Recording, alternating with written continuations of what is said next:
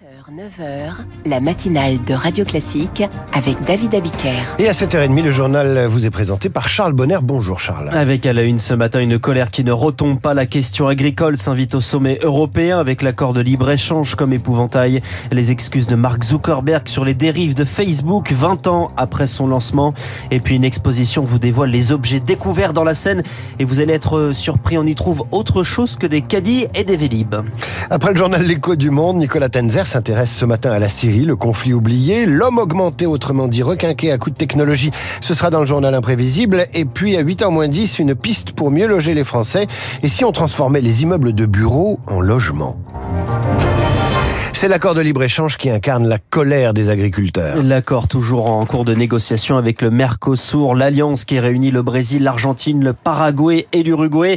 Le texte doit permettre de supprimer la quasi-totalité des taxes entre les deux régions. Cela profiterait avant tout à l'industrie européenne, mais Eric Kioch, ce type d'accord peut aussi profiter à certains agriculteurs, y compris en France.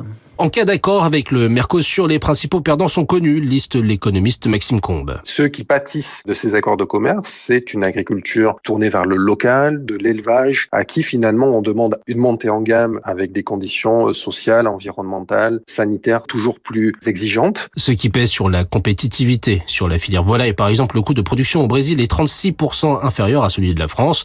Or, cet accord prévoit l'importation de 100 000 tonnes de volaille et autant de viande bovine. Le tout avec des droits de douane préférentielle à 7,5%, mais certains agriculteurs pourraient y trouver leur compte. Les producteurs et vendeurs de vins et spiritueux, mais également les producteurs de céréales profitent de ces accords de commerce pour exporter. Comme avec le CETA, l'accord déjà en vigueur avec le Canada, grâce auquel le vin français a vu ses exportations bondir de 26% en 5 ans.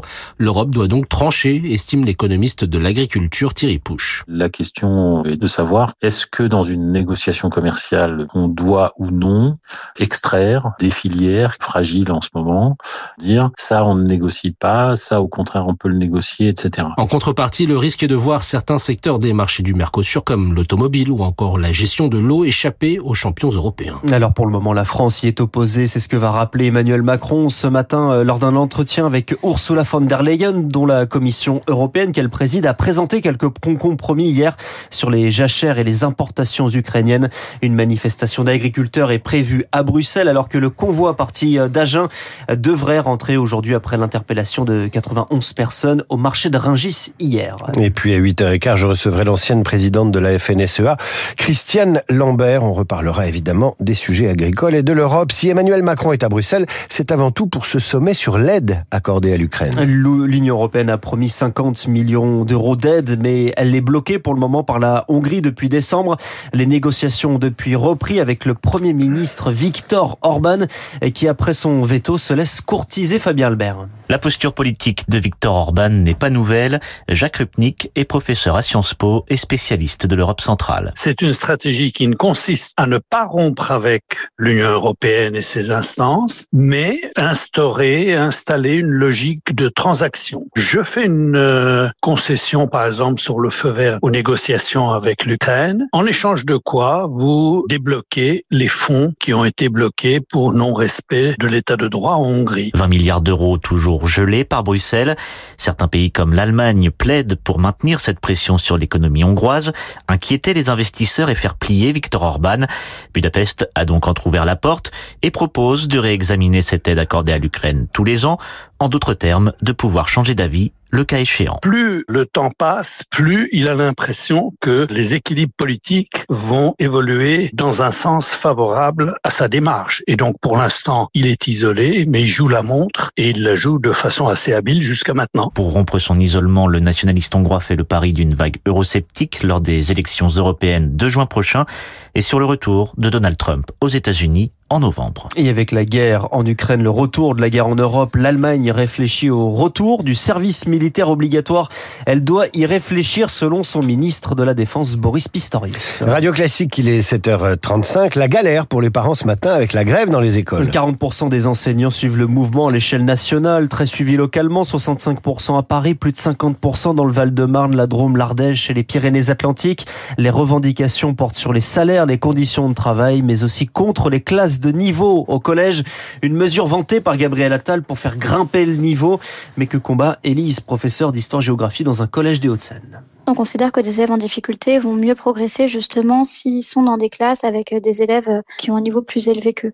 Et au-delà en fait du fond de la réforme, on se rend compte qu'on n'a pas suffisamment d'heures pour à la fois mettre en place ces groupes de niveau et à la fois faire perdurer en fait des options qui sont mises en place dans l'établissement depuis plusieurs années. On nous demande de nous adapter continuellement à des changements qui sont annoncés parfois même par voie de presse d'abord en premier. Ces adaptations en fait constantes sont difficiles pour nous. Et dans les cortèges, un message sera aussi adressé à Méliudéa Castera avec euh, un message de défense à l'école publique que la ministre de l'Éducation est accusée de rabaisser euh, quand elle évoquait après sa nomination le le paquet d'heures non remplacé qui aurait justifié le passage de ses enfants dans le privé. C'est l'autre dossier qu'Amélie Oudéa Castera doit gérer, celui des Jeux Olympiques et Paralympiques et de cette cérémonie d'ouverture ambitieuse sur la scène. Finalement, la jauge sera limitée à 320 000 spectateurs. On l'a appris hier.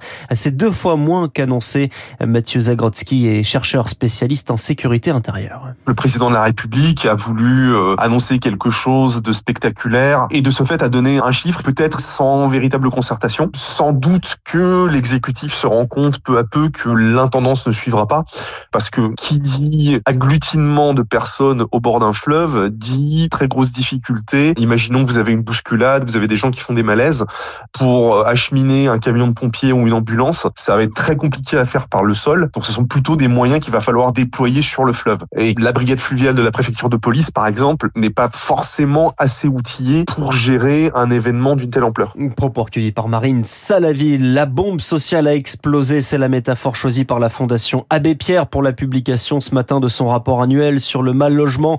Avec ce chiffre, 4 200 000 personnes sont mal logées en France. Aux États-Unis, Mark Zuckerberg présente ses excuses. Facebook fête ses 20 ans ce week-end, mais son fondateur était auditionné hier au Congrès dans une commission sur les dangers des réseaux sociaux pour les enfants et notamment sur les risques d'exploitation sexuelle. Face à Zuckerberg, le sénateur républicain Lindsey Graham. Je sais que ce n'est pas votre intention, mais vous avez du sang sur les mains. Vous avez un produit qui tue des gens. La cigarette tue des gens, on a agi. Sur les armes, nous avons des lois. Mais ici, il n'y a absolument rien que l'on puisse faire. On ne peut pas vous poursuivre. Je suis désolé de tout ce que vous avez vécu. Ça a été la réaction ensuite de Mark Zuckerberg qui s'est tourné vers la salle en s'adressant hors micro aux familles de victimes. La commission l'accuse d'avoir refusé le recrutement d'une dizaine de salariés pour lutter contre les risques pour les adolescents. Et avec cette exposition, on touche le fond de la scène. C'est en fouillant les, les eaux du fleuve que l'on peut remonter le temps. On imagine souvent les déchets au fond de la Seine, mais la crypte archéologique de l'île de la Cité expose 150 objets que vous nous dévoilez, Servane de Pastre. Au milieu des ruines de l'ancienne cité antique de Lutèce, un parcours semé de silex préhistoriques, d'ex-voto romains, des statuettes en dévotion au fleuve, des petits soldats en plomb ou même une tête d'obus datant des guerres mondiales. Sylvie Robin est commissaire de l'exposition. On pourrait résumer le rapport à la Seine de deux sortes. Soit c'est un rapport pragmatique, comme l'ont établi euh, les Romains, c'est-à-dire euh, traverser la Seine, l'exploiter, pêcher, ou alors un rapport plus mystique, euh, ce qui apparaît dans le rapport au fleuve, aux sources de la Seine. Explorer le lien entre le fleuve et les habitants, mais aussi remonter le temps et comprendre à quoi pouvaient ressembler les berges de la Seine il y a des millénaires.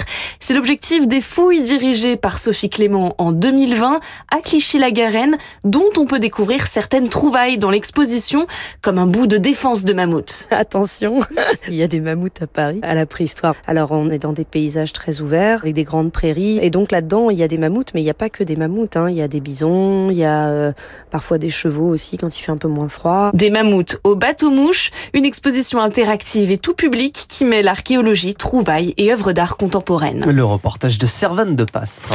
Vous êtes déjà baigné dans la Seine euh, Non, jamais. Et moi j'ai sauté une fois. C'est vrai? Bah oui, euh, c'était en plein été, elle était chaude, mais après j'ai senti la vase, euh, il a fallu Vous que je me douche plusieurs fois. Ah oui, je me suis douché, oui, depuis. C'était il y a une vingtaine d'années. Charles, vous revenez à 8h30 à suivre l'écho du monde. Nicolas Tenzer nous parle de la Syrie où se poursuit une guerre que l'Occident aurait bien tort de négliger. Radio Classique, 7h30.